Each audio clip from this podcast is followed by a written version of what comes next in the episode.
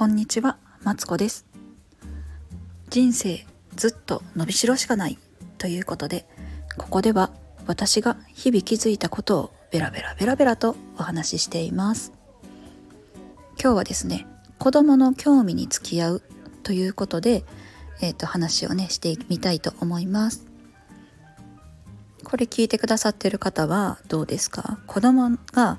これやりたいとかねあれ知りたいとかこれ面白そうってなった時に一緒に付き合うことってありますか？私はですね結構ね付き合うんですよね。でえっと息子なんですけども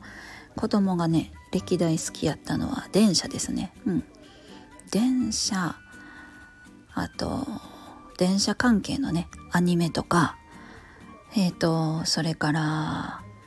ゲーム「シティーズ・スカイライン」っていうね大人向けのねえーと、街づくりゲームにはまったりとかあとなんだあマイクラでしょ？マイクラ。で、えっと、YouTube とかあそうそうそう今はねポケモンにねあの親子揃ってハマってるんですけど私はですねそうなんですよ。子供がねあの興味持ったことはね付き合ってみるんですよね。うん。やっぱりね私がその付き合う理由っていうのが子供がねあの何を何に興味を持ってるのか知りたいなって思うのが一つと単純にねあとはねあの一緒にねやってるうちにね面白そうやなって思ったりとかあとね知識がねあの自然と身につくんですよね。そうそうそう。知識で言うとプラレールとかはねあの図鑑をね読んで読んでって言われるんでね読んでるうちにねいろんなね知識がつきましたね。うん、でね私はねあの全然あの今忙しくてね子供のねそんな興味あることに付き合えんわとかねあの兄弟がね何人もってそんな把握しきらんわって思ったらね全然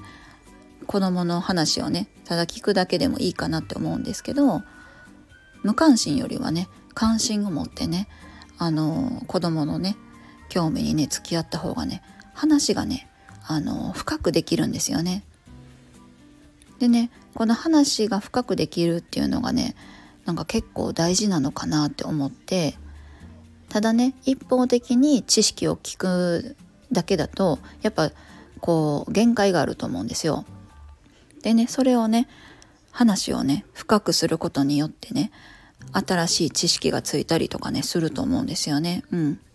例えばねポケモンだとねなんか例えば自分がポケモンに興味ないとすると「あのあのポケモンがね」みたいな「ホゲータがね」って言われてもね「うんうんうんうんそっかそっか」とか言って終わるんだけど子供と一緒やと例えばポケモンの相性の話とかジムの話とかねいろいろできる幅が広がるわけじゃないですか。でね子供がねより深い知識を得ることができるっていうかうんなんかねそんな気がしますね。でねあの全然ね自分がねハマれないことはねこうハマらなくていいと思うんですよ。私はですね某 YouTuber さんのですね動画を見た時に「ごめん」って言ったんですよね。ちょっとこれは私は苦手なタイプやからあの一緒に楽しめないわって言うとね子供はね「分かった」って言ってねそれはハマらなかったな。うん、でねあのこの趣味の話する時はね他のお友達と話してねって言うとね「うん分かった」ってうちの子が言ってくれるしなんかね子供もねすごい楽しそうですね一緒にはまれると。なんでね一回なんだろう YouTuber さんだったら一回見てみるとかねそういうのをねおすすめしますね。まあ、おすすめっていうかね、まあ、子供の様子を把握するのにもいいしハマったらハマったで深い話ができるっていうねのであの一回興味を持ってみるのもいいかなって思っています。というわけで今日は、えーと、子どもの興味に付き合うということでですね子どもがハマっているものを一回こうさらっとでもね覗いてみるのはどうでしょうっていうね話をベラベラベラベラと話してみました。ここまで聞いてくださってありがとうございます。では失礼します。